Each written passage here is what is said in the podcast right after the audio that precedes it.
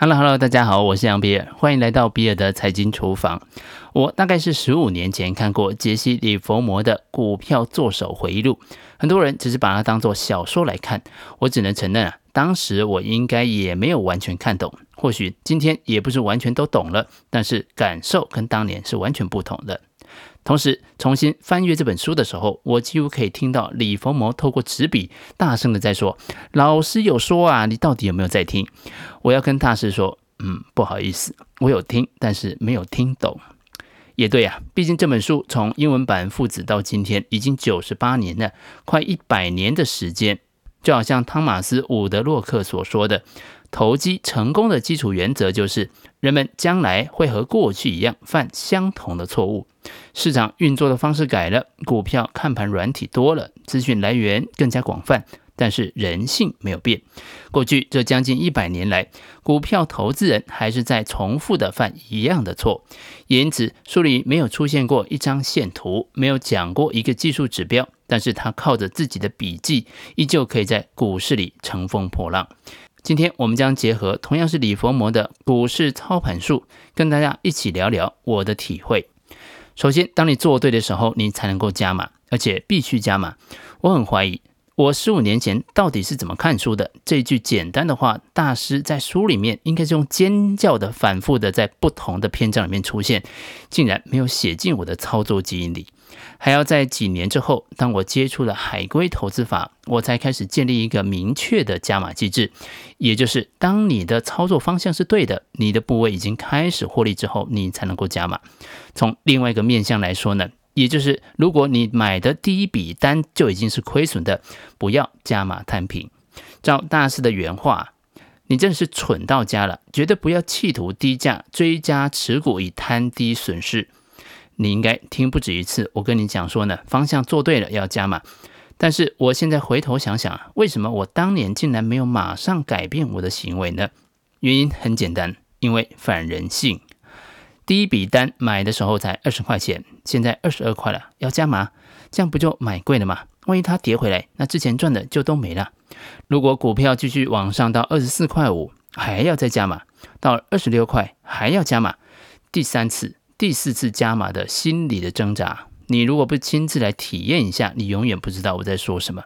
但是相对的，也唯有你能够挺过来，最后收获一个你以前从来没有过的利润的时候，你才知道这个才是真正会赚钱的心法。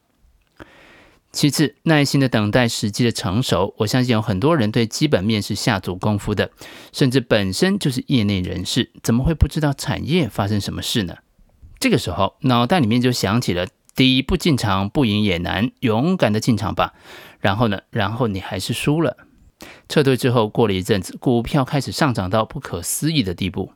为什么呢？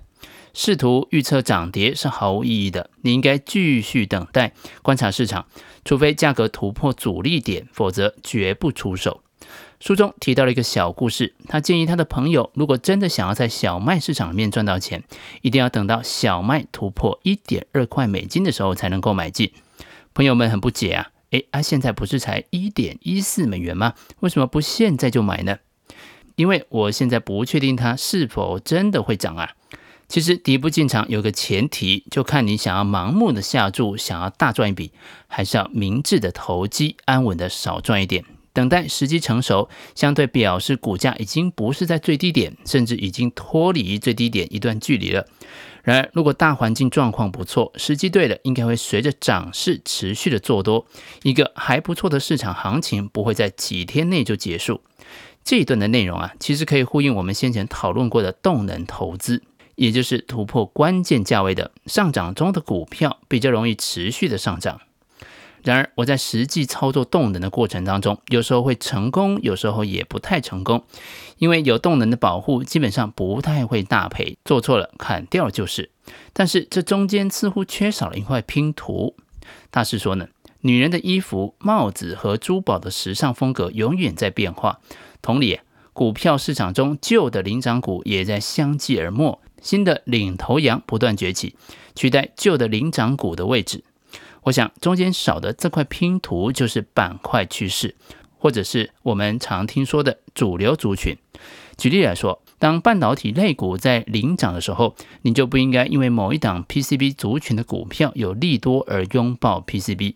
相对的，当太阳能类股领涨的时候，你也不应该去操作航空股。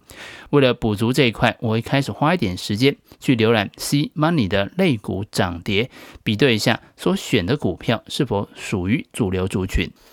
接着，大师有一段呢，谈到当他手上有很大部位的时候，他如何在不影响股价的情况下将部位脱手，这就是他所谓的控盘。控盘这个词啊，听起来有点丑陋，会有这样子的原因呢？其实是因为总有人想要赚快钱，他们自己也知道这种想法和做法相当危险，但是只要一亏损，就还是会说被操盘手给坑了；一赚钱就觉得自己很聪明，那一亏钱呢，就说别人是骗子，有人在控盘。他们说出这个词的时候，意思是有人在搞鬼，但其实啊，并非如此。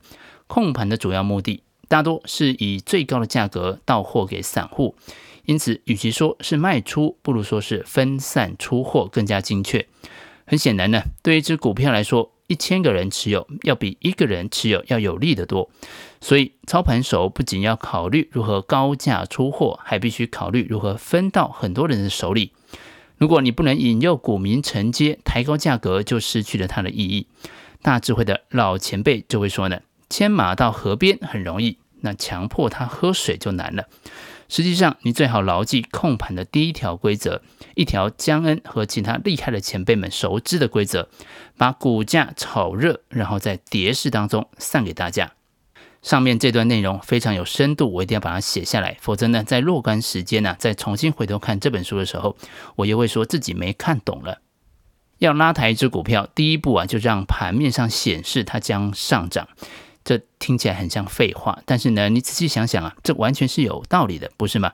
最好的宣传呢，莫过于就是让股票真的变得活跃而涨势强劲。不管是怎么样子的操作，最后都得要揭露在报价的电视墙上，或者是你手机 APP 的报价栏上面，它就是世界上最有力的宣传工具。第二步，当一档股票交易热络，一些法人的交易员就会发现，这些交易员是一档被控制的股票最早的一批买家。他们不需要赚很多，但需要流通活跃的股票。他们会随着股票上涨而持续的买入，股民们会追随法人进场。那这么一来，控盘者就能够卖出足够多数量的股票。但还有一些细节要留意。当股价涨停之后，股价可能会变得疲软，甚至开始拉回。一些细心的交易员可能会发现股票已经没有人买盘，于是他们就会开始卖出。他们的粉丝散户也会跟着卖出。不管原因是什么，股票就会开始下跌。而控盘者则需要这时候开始买进，支撑它，让它看起来深受散户的喜爱。而且更妙的是，大师说。我能够在不吃进股票的前提下给它撑盘，也就是不需要增加持仓，而且呢，这么做也不会损害到我的账面。诶，这又是为什么呢？因为在高价的时候，也就是交易员和股民的买进需求旺盛的时候，我已经攒了一些空头，所以现在啊，实际上我只是在回补当时的空头。控盘者会让交易员和股民相信，有人在股价下跌的时候买进，如果没有了支撑的力量。股票就会变得越来越软，大家就会纷纷的卖出。这种操作既可以阻止交易员们鲁莽的放空，也可以阻止恐慌的散户急着要卖出。这种回补的操作称之为维稳工序。最后，当买盘不能够促使价格上涨的时候，就应该停止买进，开始卖出。主要的操作手段就是随着下跌一路的抛出，在下跌当中能够出清的股票数量是十分惊人的。然而，当操盘手一旦无法随意的揉捏股价，控盘就结束了。当控盘的股票表现异常，就应该马上停止控盘，不要和市场对坐，不要企图挽回利润，要趁还能够退出的时候尽快的退出，以最小的代价全身而退。总结一下今天的三个重点，前面呢有关加码时机以及进场的关键，我们应该从各个角度都谈过一轮的。最后这个控盘手的操作是我之前所忽略的，这是一个全新的视野，可以让你用不同的眼光来看股票的操作。我们可以试着换位思考，不管是何种目的，股价拉上来了，最终还是要获利了结。但是你手上有的不是十张，而是五千张、一万张。那么你该如何操作呢？欢迎把你的想法写在留言区，跟其他听众交流讨论。以上就是比尔的财经厨房想要提供给你的，让我们一起轻松活好每一天。我们下次见，拜拜。